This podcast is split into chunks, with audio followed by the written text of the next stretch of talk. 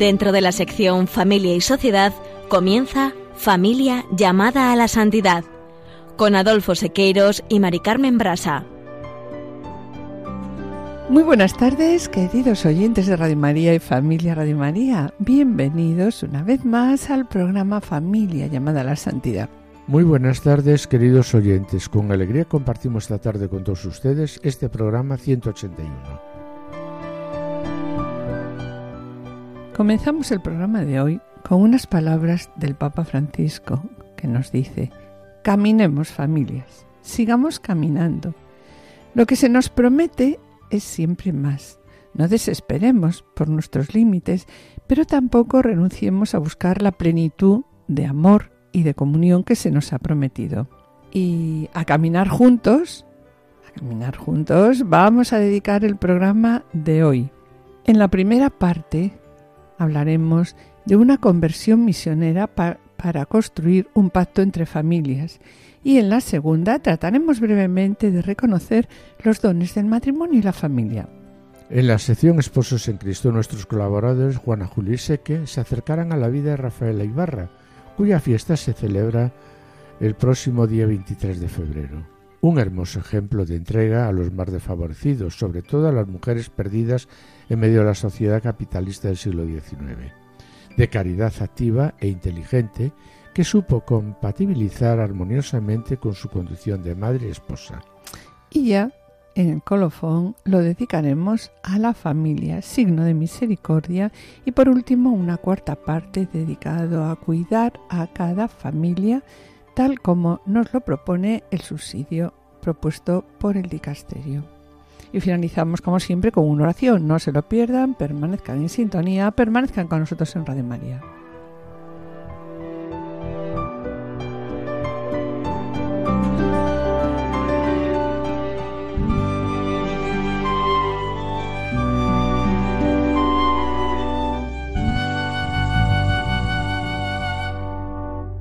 En el programa de hoy recordamos una vez más que el Papa Francisco ha convocado el año especial dedicado a la familia en el quinto aniversario de la publicación de la exhortación apostólica Moris Letitia y el tercero de la Gaudete Te Sultate, y cuyo lema es el amor familiar, vocación y camino de santidad.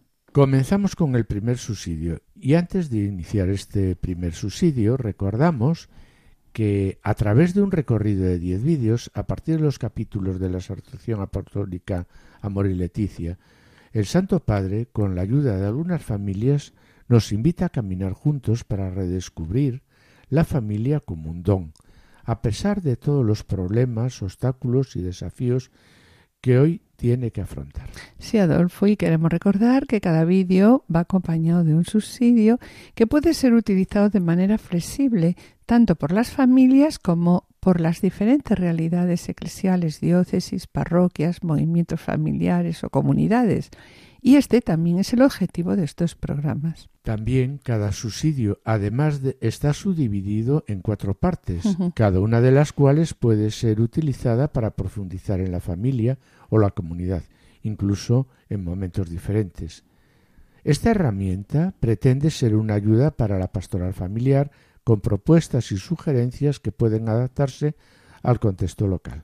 Sí, Adolfo, y el objetivo es alimentar la reflexión, alimentar el diálogo y la práctica pastoral y al mismo tiempo dar valor, estímulo y ayuda a las familias en su vida espiritual y concreta de cada día. Como así nos lo propone la exhortación, cuando dice que eh, la exhortación a Moris Leticia debe orientar la reflexión, debe orientar el diálogo o la praxis pastoral y a la vez ofrecer aliento, estímulo y ayuda a las familias en su entrega, pues sobre todo a las que están en, en dificultades. Exacto. Y una vez presentado el esquema general, Adolfo, de lo que vamos a tratar, vamos a recordar de nuevo las palabras con las que comienza el primer subsidio, palabras de la exhortación. Caminemos familias, sigamos caminando. Sí, porque lo que se nos promete es siempre más. No nos desesperemos por nuestros límites, pero tampoco debemos renunciar a buscar la plenitud de amor y de comunión que se nos ha prometido. Sí, además el documento, con un lenguaje sencillo y concreto, pretende de hecho llegar a toda la Iglesia y de manera particular a quién? A las familias cristianas. El consejo es no leerla nunca de forma apresurada, sino profundizándola con paciencia, oyendo en busca de los temas que más interesan, y así lo recuerda el Papa cuando dice Espero que cada uno, a través de la lectura, se sienta llamado a cuidar con amor la vida de las familias, porque ellas no son un problema, son principalmente una oportunidad. Y así, pues iniciamos el programa de hoy, ¿no? Con las palabras con las que comienza la exhortación, cuando dice, la alegría del amor que se vive en las familias es también el júbilo de la Iglesia. Y vemos como a pesar de las numerosas señales de crisis del matrimonio, el deseo de familia permanece vivo. ¿Y permanece vivo entre quién? Pues especialmente... Sí, entre los jóvenes y claro, esto pues motiva, motiva a la iglesia. Perfecto. Primera parte, una conversión misionera para construir un pacto entre familias. En esta primera parte del subsidio presenta a la familia como sujeto de evangelización. Recordamos que ya en la enseñanza del Concilio Vaticano II, el magisterio de Pablo VI, se indicaba que la familia no sólo ha de ser considerada como objeto, sino como sujeto de evangelización. ¿Y esto qué significa? Familias que evangelicen a familias. Pues bien, la fundamentación de esta enseñanza y su explicitación eh, la realiza Juan Pablo II en la exhortación Familiares Consortio, ¿no? En esta exhortación, por primera vez, el Papa ofrece una explicitación de la pastoral familiar estructurada en torno a tiempos, estructuras, agentes de pastoral familiar y situaciones. Para ello, nos dice, necesitamos reconstruir la comunidad como sujeto de nueva evangelización y necesitamos reconstruir a las familias como sujetos evangelizadores. Y en este sentido también es significativo que Benedicto XVI se haga cargo también de las palabras de Juan Pablo II en las que afirma urge rehacer el entramado cristiano de la sociedad, la unión de las comunidades eclesiales. Y añade, es necesario desarrollar el carácter eclesial de la familia, desplegar todas las virtudes de la expresión iglesia doméstica en una auténtica teología de la familia es necesario establecer los vínculos que existen entre la Iglesia, comunidad cristiana, y la Iglesia doméstica, familia cristiana. Siguiendo esta preocupación del Papa Francisco, haciéndose eco de las palabras del Papa, de los, papas anteriores, sí, de nuevo propone en la Iglesia y en la pastoral familiar es necesario iniciar una conversión misionera. ¿Para qué? Pues para caminar junto a las familias y ayudarlas a afrontar con confianza y serenidad los retos que con demasiada frecuencia pues afrontan solas. Y esto exige a toda la Iglesia una conversión misionera, así nos dice. La pastoral familiar debe hacer experimentar que el Evangelio de la familia responde a las expectativas más profundas de la persona. Se trata de proponer valores respondiendo a la necesidad que se constata hoy, incluso en los países más secularizados de estos valores, ¿no? De tales valores. Porque Adolfo, es verdad que si pensamos un poquito en nuestro matrimonio, vemos como los primeros años de nuestro matrimonio, como de todos los matrimonios jóvenes, ¿no? Fueron especialmente difíciles por muchas razones. Ambos procedíamos de familias diferentes, con distintas costumbres y bueno, con respecto a nuestra formación profesional y trabajos, hemos tenido que ponernos de acuerdo en qué momentos uno de los dos se dedicaba a estudiar y formarse y el otro se ocupaba más de la familia y educación de los niños, ¿no? Y también sobre todo sobre la educación de los hijos, pues también hemos tenido que llegar a acuerdos. Exacto. Pero poco a poco es verdad que hemos ido aprendiendo a comunicarnos de manera respetuosa, a cuidar el don de la familia y a tomar las decisiones cotidianas en función del amor uno por el otro y también del amor de ambos por nuestros hijos. La verdad es que para nosotros habernos incorporado desde muy jóvenes, de matrimonios muy jóvenes, ¿no? A un movimiento de espiritualidad conyugal como equipos de Nuestra Señora, nos ha ayudado a descubrir algo especial, una forma de vida conyugal concreta conducida por el Espíritu Santo. También hemos visto y descubierto un modo de vivir el matrimonio desde Dios y con Dios. Y también descubierto que... Pues nuestra vocación como una llamada que Dios nos hace al amor. Y a santificarnos, ¿no? A través de ese amor. a través de ese amor. Y sobre la necesidad de ayuda en los primeros años de matrimonio, la exhortación destaca que la principal contribución a la pastoral familiar lo ofrece la parroquia, que es una familia de familias, donde se armonizan los aportes de las pequeñas comunidades, movimientos y asociaciones eclesiales. Sí, y esto nos lleva a hacernos la primera pregunta, ¿no? Sí. Somos conscientes nosotros y son conscientes los matrimonios, ¿no? Recién consolidados, del carácter sagrado e inviolable de nuestra pareja y de nuestra familia. Y una segunda pregunta, como comunidad parroquial, esto ya va dirigido un poco a la parroquia. ¿Sabemos valorar como parroquia a nuestras familias y su papel pastoral? Y también otra pregunta, en nuestra familia, en las relaciones afectivas, somos capaces de decirnos de vez en cuando cuán importante les consideramos, ¿no? Somos capaces de decirlo a través de un gesto, de un pensamiento o de una palabra, porque a veces damos por supuesto que todo eso se sabe. Y a nuestro esposo, a nuestros hijos. ¿Cuándo ha sido la última vez que le hemos dicho te quiero, gracias, eres importante para mí? Y sobre todo ello escuchemos unas palabras que el Papa Francisco dirige a un matrimonio que le presenta unas preguntas.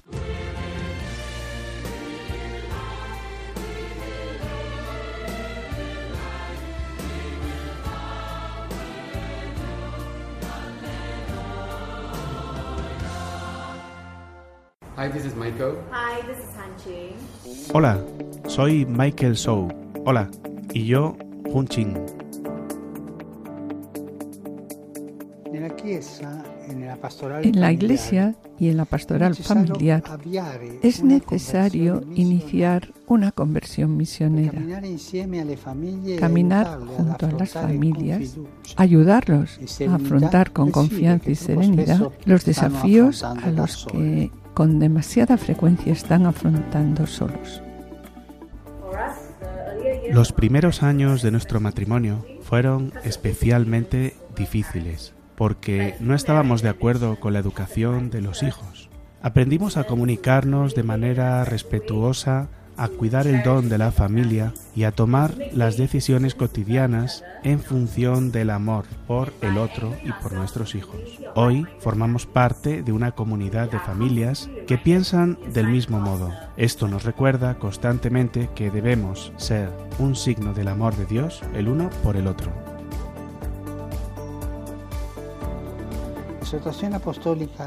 La exhortación apostólica Amoris Letitia es una propuesta para los jóvenes y las familias cristianas para que puedan apreciar los dones del matrimonio y la familia y cultivar entre ellos un amor fuerte enraizados en Cristo y lleno de valores como la generosidad y el compromiso, la fidelidad, y la paciencia.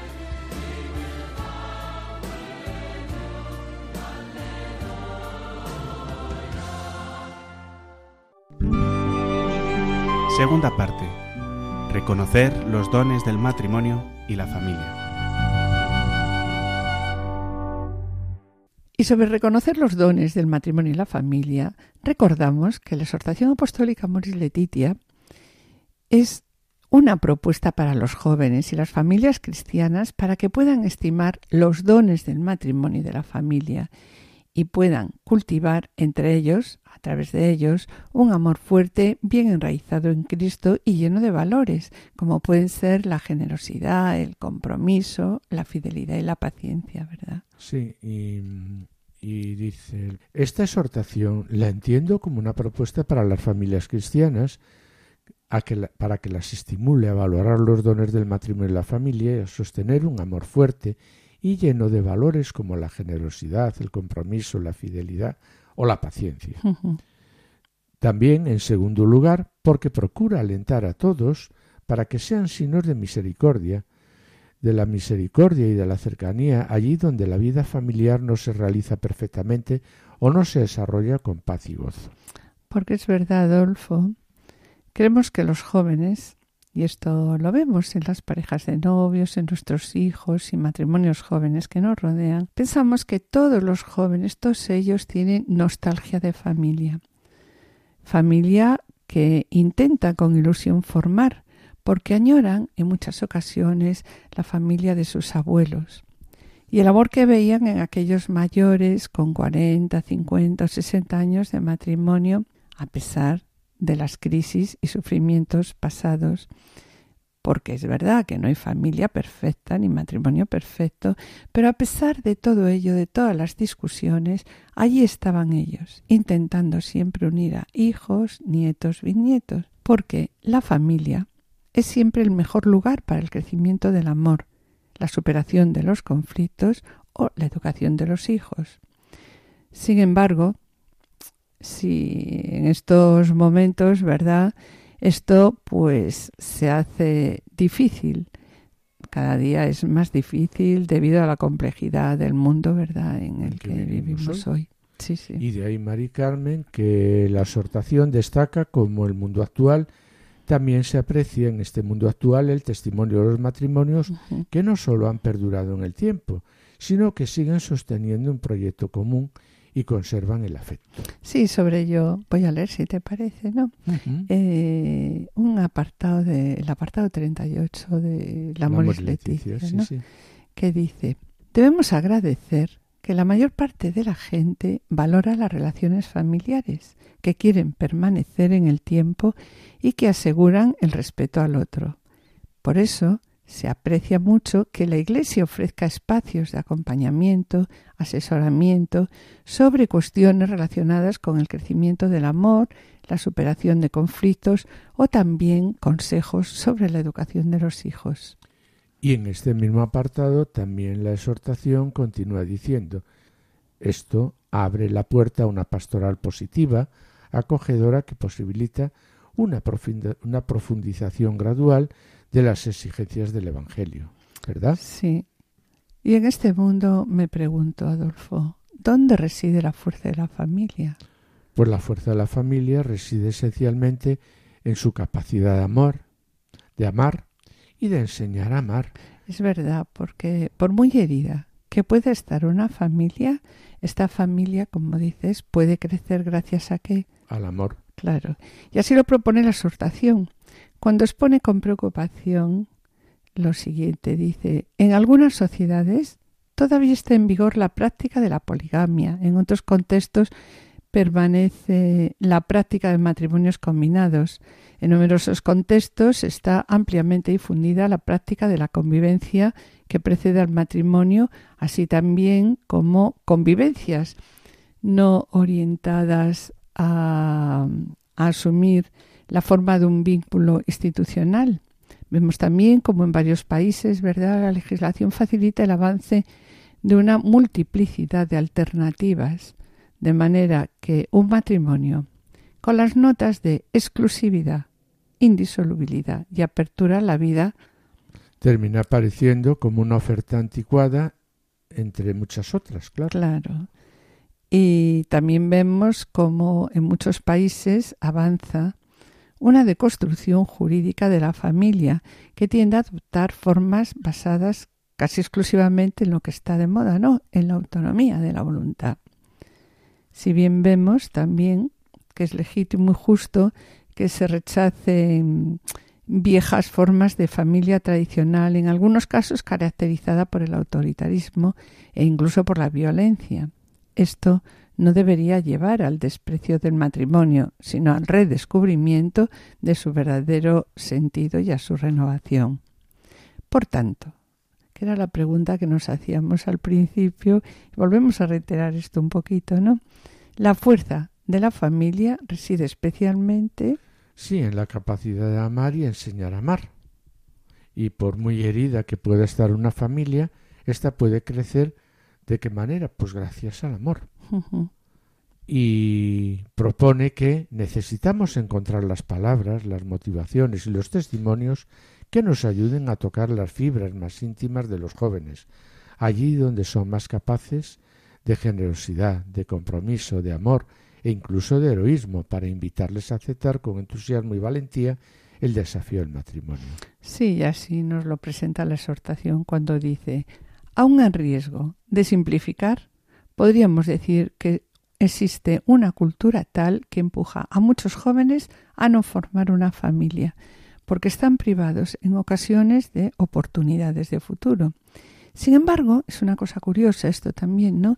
Vemos que esta misma cultura concede a otros muchos jóvenes, por el contrario, tantas oportunidades de trabajo que también ellos se ven disuadidos a poder formar una familia, bien por escasez de trabajo o bien por, por excesivo trabajo. Vemos que se dificulta la formación Los de, dos extremos. exacto de la familia. En algunos países, ¿no? Eh, vemos como muchos jóvenes a menudo son llevados también a posponer la boda, por lo que comentamos hace un momento, ¿no? Problemas de tipo económico, laboral o de estudio.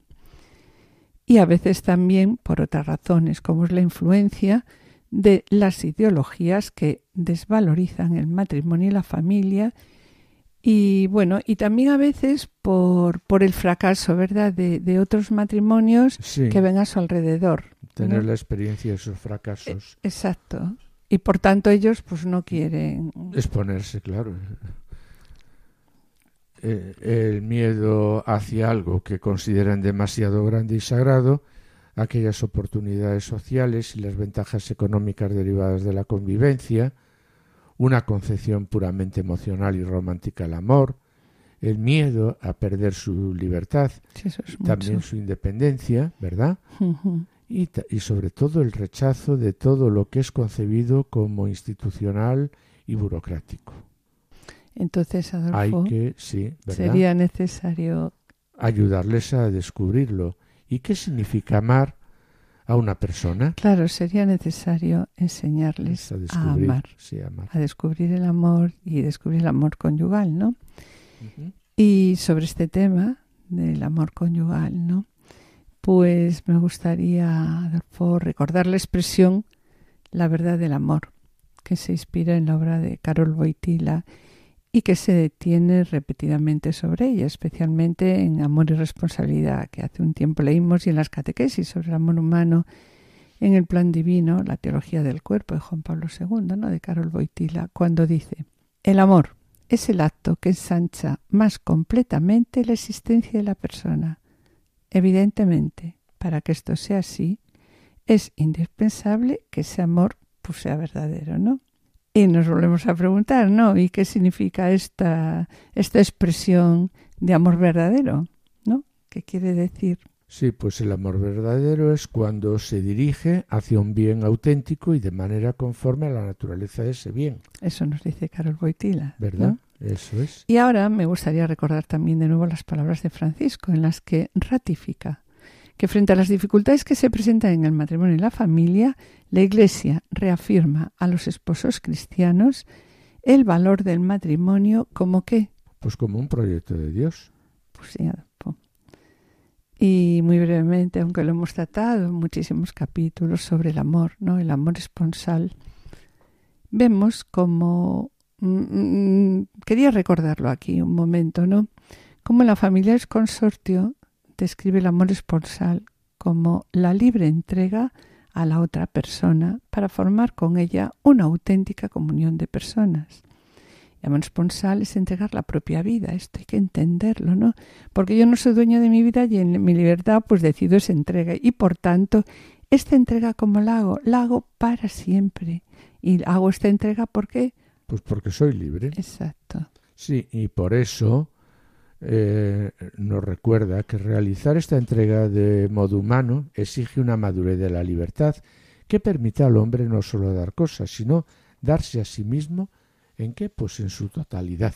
Pero claro, en estos momentos la situación actual de la familia y el matrimonio en el mundo pues destaca por la ruptura entre sexualidad y matrimonio, la ruptura entre sensualidad y procreación y la desvinculación, ¿verdad?, de la sexualidad del amor.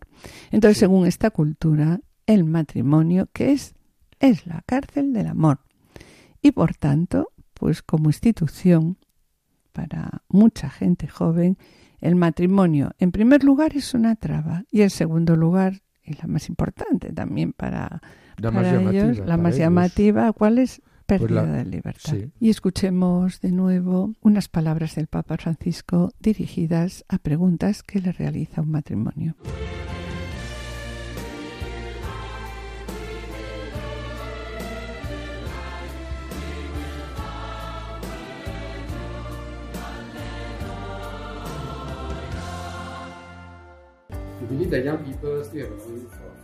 Creemos que los jóvenes tengan todavía nostalgia de la familia, porque todos estamos hechos a imagen de Dios. Por esto está el deseo de relaciones de amor y sabemos que la familia es siempre el mejor lugar para cultivarlas. Sin embargo, esto puede volverse más difícil debido a la complejidad del mundo en el que vivimos hoy. Con Amoris Letitia deseo animar a cada uno de ustedes a ser un signo de misericordia y de cercanía, allí donde la vida familiar no se realiza perfectamente o no se desarrolla con paz y alegría.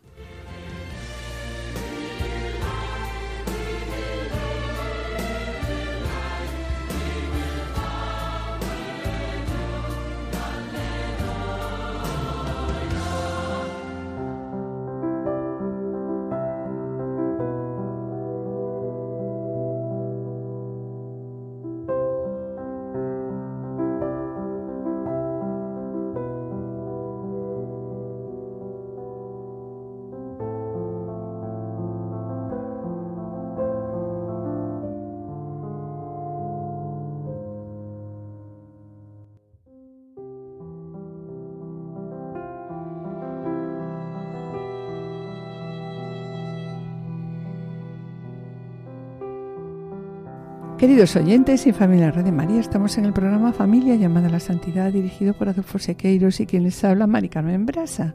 Finalizamos esta primera sección y antes de iniciar la segunda quisiéramos adelantarles que en el colofón presentaremos eh, la tercera parte del subsidio Caminar en Familia. Familia como signo de misericordia y la una cuarta parte Cuidar a cada familia. A continuación, damos paso a la sección Esposos en Cristo en el que nuestros colaboradores Juana Julise que se acercarán a la vida de Rafael Ibarra cuya fiesta se celebrará el próximo 23 de febrero. No se pierdan su ejemplo de vida. Permaneced a la escucha, permaneced con nosotros en Radio María.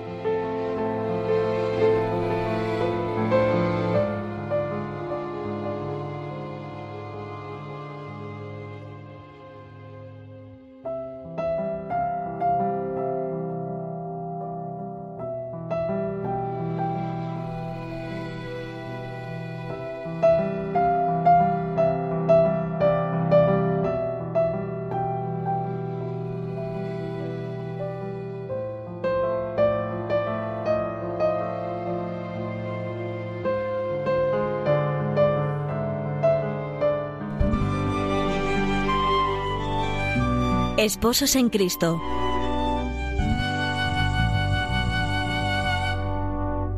Rafaela nació en Bilbao en 1843. Su padre era uno de los principales industriales del País Vasco y su madre una ferviente católica que supo transmitir a su hija la firmeza de la fe. Producto de todo ello fue una educación extensa y esmerada a la que pronto acompañaron signos virtuosos, como nos muestra la fuerte experiencia que supuso en su joven corazón recibir por vez primera al Señor. Como ella misma nos cuenta, comulgué con gran fervor. Recuerdo muy bien haber experimentado grandes consuelos espirituales y haber llorado pensando en la pasión del Señor. Era sin duda el rostro del Señor en el que se prefiguraba el de tantos semejantes para los que unos años más tarde Rafaela se convertiría en la mejor samaritana.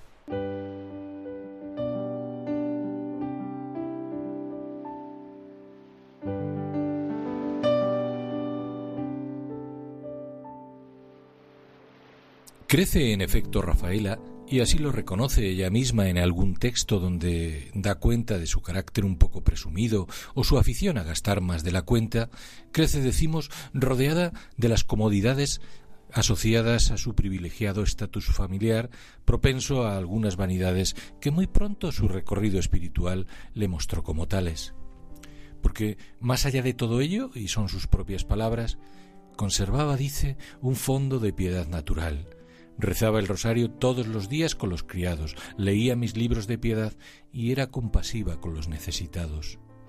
A lo que unía la frecuencia del hábito eucarístico, sin duda, su carácter vital, dulce y amable, junto con la base virtuosa inculcada por su madre, su generosidad, su compasión, la preparaban para el desarrollo de su posterior vocación.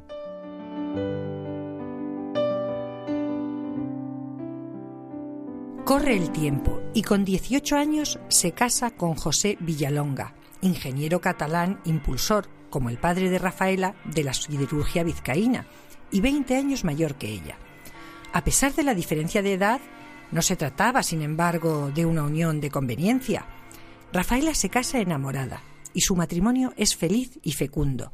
Su hogar se puebla hasta con siete hijos, dos de ellos muertos tempranamente, y uno aquejado de una grave enfermedad que se convirtió, así se lo anunció San Juan Bosco a Rafaela en una cierta ocasión, en su crucecita. Además, y tras el fallecimiento de una de sus hermanas, se suman cinco sobrinos, a los que cría como a su propia descendencia. Resulta admirable comprobar en sus escritos espirituales, en medio de tantas borrascas y exigencias, la admirable conciliación de sus ocupaciones maternales con sus poderosas experiencias espirituales y con lo que poco a poco se irá convirtiendo en su vocación determinante, la ayuda a los pobres y necesitados.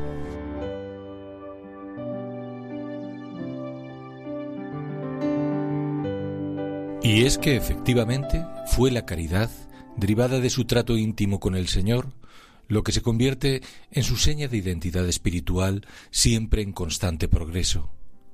Si primero se entregó a remediar las necesidades de todos los que se acercaban a ella para requerir su ayuda, especialmente los enfermos, con los que se mostraba particularmente benigna, poco a poco fue aprendiendo que la caridad, si es verdadera y es inteligente, no se conforma con remediar ocasionalmente lo inmediato, sino que ha de fundarse en iniciativas hondas, comunitarias y de amplio calado social. Lo que se resume en su conocida frase las personas pasan, pero las obras permanecen. Y así resultó en su propia experiencia. Su trabajo apostólico, al que no parece ajena la lectura de la vida devota de San Francisco de Sales, multiplica sus obras. Así se desprende de su actividad como impulsora, sobre todo en la creación de instituciones benéficas de apoyo a la mujer, como la Maternidad de Bilbao, en el establecimiento de la sede de las Hermanas de María Inmaculada, donde se atendía a muchas jóvenes que, atrapadas por la ignorancia y la pobreza, buscaban trabajo como criadas y apenas encontraban medios para vivir con dignidad, en su ayuda a la congregación de religiosas adoratrices, desde donde se rechazaba con firmeza la explotación de las mujeres, o sobre todo en su decisivo apoyo a la denominada Junta de Obras de Celo, donde ayudaba, y Rafaela lo hacía personalmente y con todo empeño, a las muchachas más desfavorecidas a encontrar trabajo y orientar sus vidas. El propósito era, según sus propias palabras, llevar el anuncio del amor de Dios al mundo de la niñez y de la juventud.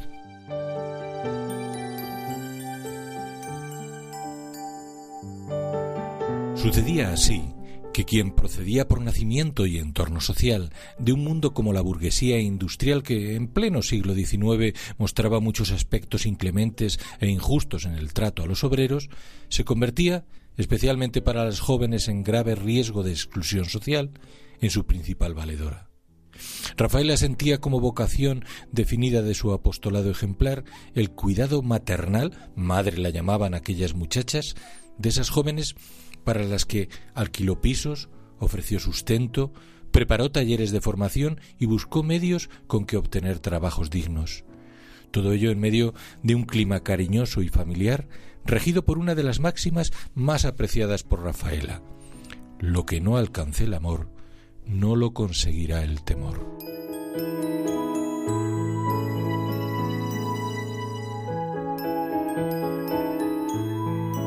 Ni que decir tiene que en medio de este hondo apostolado debió contar en todo momento con la ayuda familiar y sobre todo con la de su esposo, sin cuya generosidad, aliento y comprensión a Rafaela le hubiera resultado imposible llevar a cabo su ingente labor.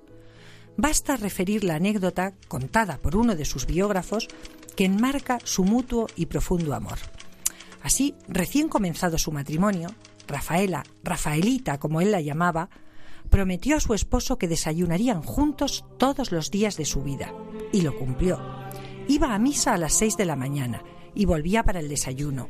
Era el momento de conseguir de él el dinero que necesitaba para sus proyectos. Su marido, José, estaba tan enamorado que no le negaba nada.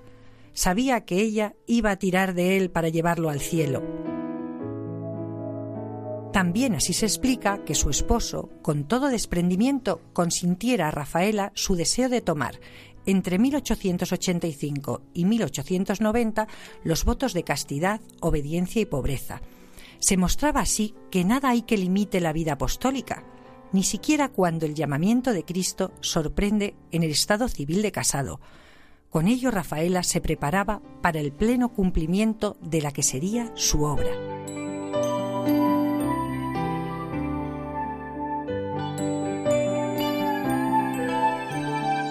Comienza en efecto, de este modo, la maduración del proyecto central de su actividad, la fundación de un nuevo instituto religioso. Para ello decidió en primer lugar reunir a un grupo de jóvenes dispuestas a consagrarse a Dios y a la obra que sería conocida como la Congregación Religiosa de los Ángeles Custodios. Corría el año 1894 y en un pequeño piso de Bilbao se inicia la gran aventura junto a un grupo reducido de chicas que como ángeles guardianes de la integridad de otras jóvenes desfavorecidas, de ahí el nombre de la congregación, iban a dedicar el resto de sus vidas, también la propia Rafaela, a ser sus madres y educadoras. Tres años más tarde, daban comienzo las obras del Colegio Ángeles Custodios de Bilbao, que terminarían en 1899, cuando, contando ya con 41 religiosas, se convertía en casa madre de la congregación.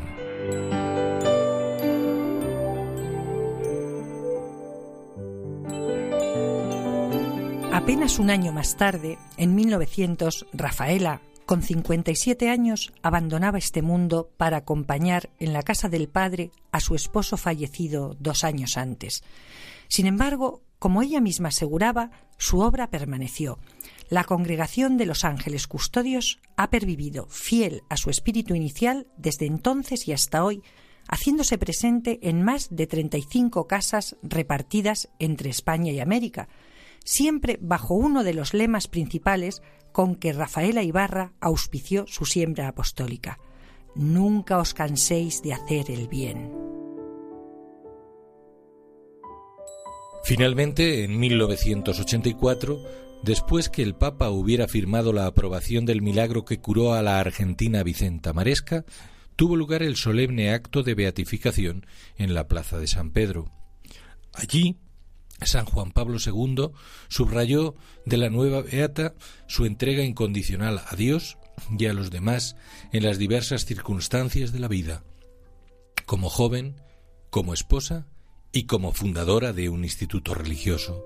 Supo mirar con sensibilidad humana y cristiana la sociedad de su tiempo.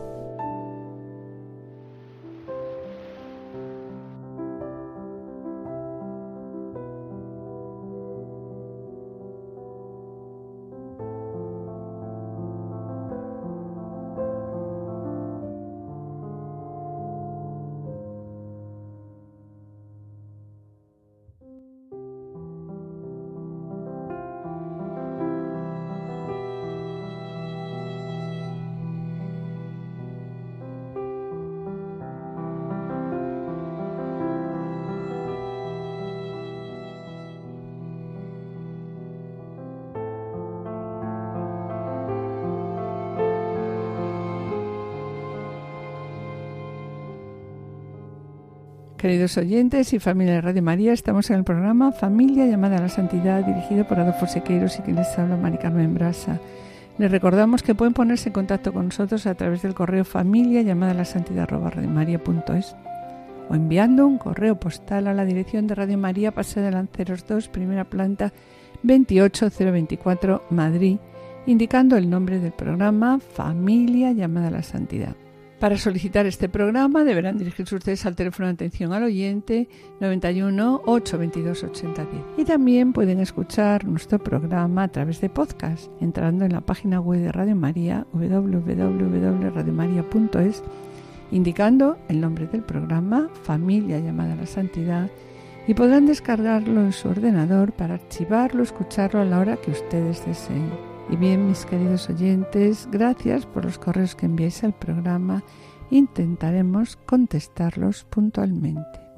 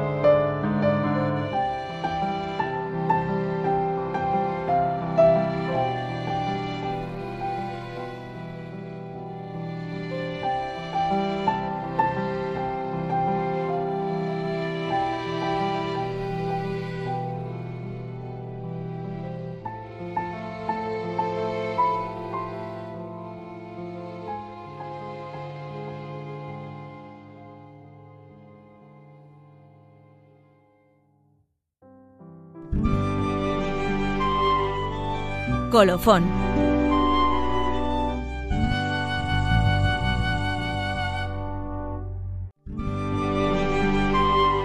Tercera parte. La familia, signo de misericordia. Y sobre la familia como signo de misericordia, el Papa Francisco, con la Moris Letitia, dice, deseo animar a cada uno de ustedes a ser signo de misericordia y de cercanía, allí donde, allí donde la vida familiar no se realice perfectamente o no se desarrolle con paz y alegría. Y sobre ello en la exhortación nos dice debemos agradecer que la mayor parte de la gente valora las relaciones familiares que quieren permanecer en el tiempo y que aseguran el respeto al otro. Sí, por eso, como comentamos antes, eh, se aprecia mucho ¿no? que la Iglesia ofrezca espacios de acompañamiento y asesoramiento sobre cuestiones relacionadas con el crecimiento en el amor, la superación de conflictos o también la educación de los hijos. Y también muchos estiman la fuerza de la gracia que experimentan en la reconciliación sacramental, el sacramento de la penitencia y en la Eucaristía, que les permite sobrellevar los desafíos del matrimonio y la familia. Además, en el mundo actual, también se aprecia el testimonio de los matrimonios que no solo han perdurado en el tiempo, sino que siguen sosteniendo un proyecto común y conservan el afecto. Sí, y sobre esto Adolfo, pues abre la puerta a una pastoral positiva, acogedora, que posibilita una profundización progresiva de las exigencias del Evangelio porque Jesús nos dice, al mismo tiempo que proponía un ideal exigente, nunca perdía la cercanía compasiva con los más frágiles, como la samaritana o la mujer adúltera. Y sobre la familia, signo de misericordia, sobre la fragilidad ¿no? de los vínculos en el matrimonio, recordamos lo que dice Francisco en el Evangelium Gaudium. En el caso de las familias, la fragilidad de los vínculos es especialmente grave. El matrimonio tiende a ser visto como una mera forma de gratificación afectiva que puede constituirse de cualquier manera y modificarse de acuerdo con la sensibilidad de cada uno. Pero aquí dice, el aporte del matrimonio a la sociedad supera el nivel de la emotividad y de las necesidades circunstanciales de la pareja. Y también nos recuerda que los padres sinodales se refirieron a las actuales tendencias culturales que parecen imponer una afectividad sin límites, una afectividad narcisista, inestable y cambiante que no ayuda siempre a los sujetos a alcanzar una mayor madurez. Sí, en este contexto, ¿verdad? Los cónyuges se sienten inseguros, indecisos, y está claro que les cuesta encontrar un modo para poder crecer. Entonces son muchos, y lo hemos comentado ya desde hace tiempo en nuestros programas, hablando de las diferentes dimensiones del amor, son muchos eh, los matrimonios que se pueden quedar en los estadios primeros de, de la vida emocional y sexual. Recuerdas que esto lo hemos comentado mucho, ¿no? Veces, Las crisis matrimoniales frecuentemente se afrontan de un modo superficial. Y también si la valentía de algo que es muy necesario en el matrimonio y en la familia, la paciencia, el diálogo sincero, el saber dialogar, no hablar.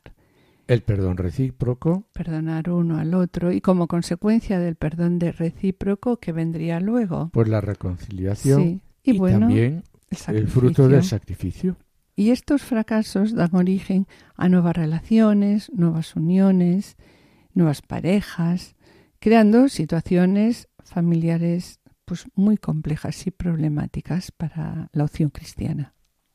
Después de todo lo visto, como siempre vamos a hacernos una pregunta, ¿no? que nos invita a reflexionar. ¿Cómo vivimos la misericordia?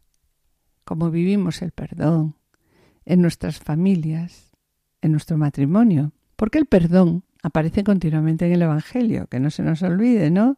Lo encontramos al comienzo del Sermón de la Montaña, en la nueva interpretación del quinto eh, mandamiento, cuando el Señor nos dice, si cuando vas a poner tu ofrenda sobre el altar y te acuerdas allí mismo de que tu hermano tiene quejas contra ti, deja allí tu ofrenda ante el altar y vete primero a reconciliarte con tu hermano y entonces vuelva a presentar esa ofrenda. Bien, y sobre el perdón, escuchemos unas palabras del Papa Francisco.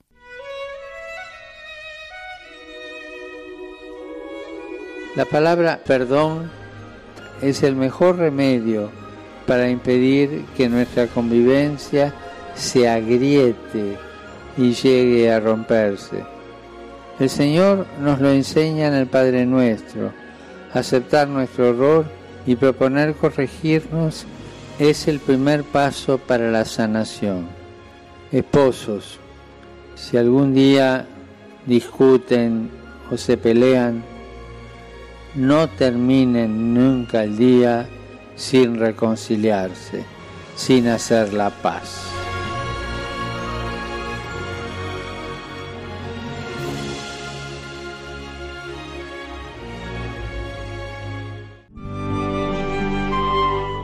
Cuarta parte. Cuidar a cada familia.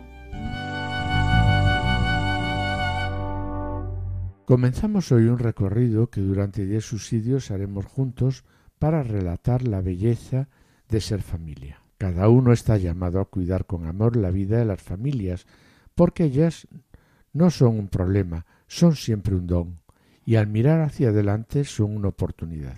La alianza de amor y fidelidad de la cual vive la Sagrada Familia de Nazaret ilumina el principio que da forma a cada familia y la hace capaz de afrontar mejor los acontecimientos de la vida.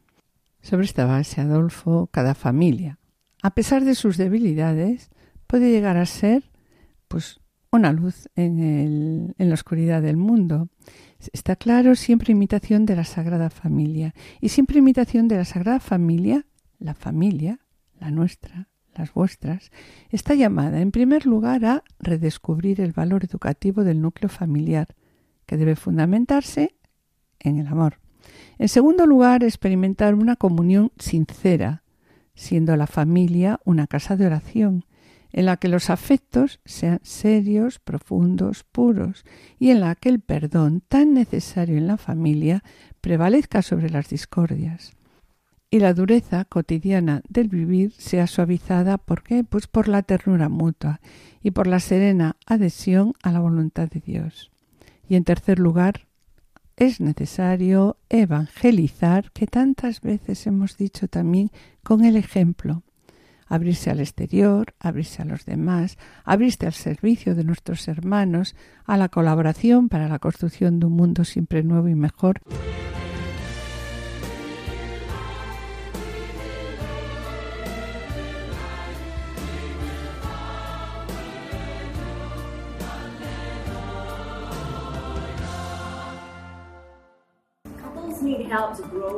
Las parejas necesitan ayuda para crecer en su relación y ser buenos modelos para sus hijos. Y es aquí donde la Iglesia tiene un importante papel que desempeñar.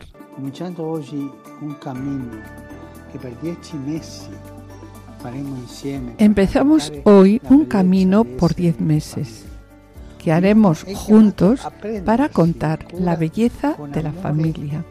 Cada uno está llamado a cuidar con amor de la vida de las familias, porque ellas no son un problema, es siempre un don. y al mirar hacia adelante son una oportunidad. En realidad, Amores Leticia confirma lo que hemos hecho, nuestros intentos de cumplir nuestro papel de padres, porque hemos podido involucrar a nuestros hijos en actividades eclesiales, con el trabajo voluntario y viajes de misión. Y eso nos ha ayudado a nosotros a sentir cómo nuestras acciones de la vida tienen un significado más profundo.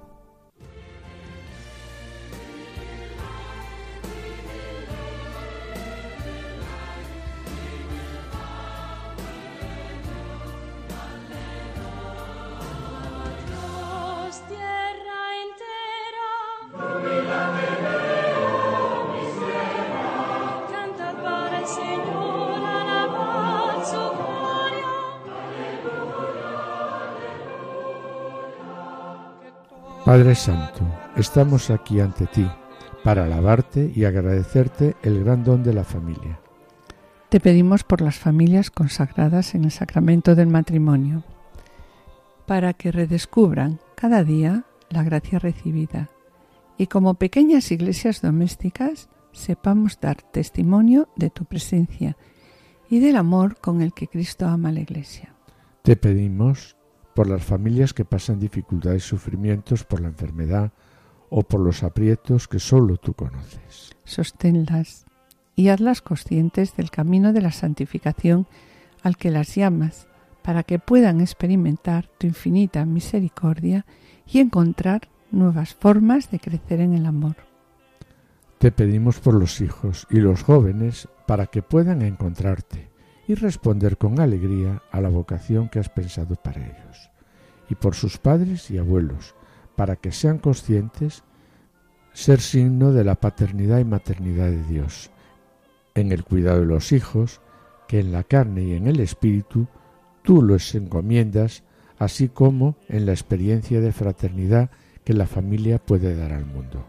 Señor, haz que cada familia pueda vivir su propia vocación a la santidad en la Iglesia como una llamada a ser protagonista de la evangelización al servicio de la vida y de la paz, en comunión con los sacerdotes y todo estado de vida. Amén.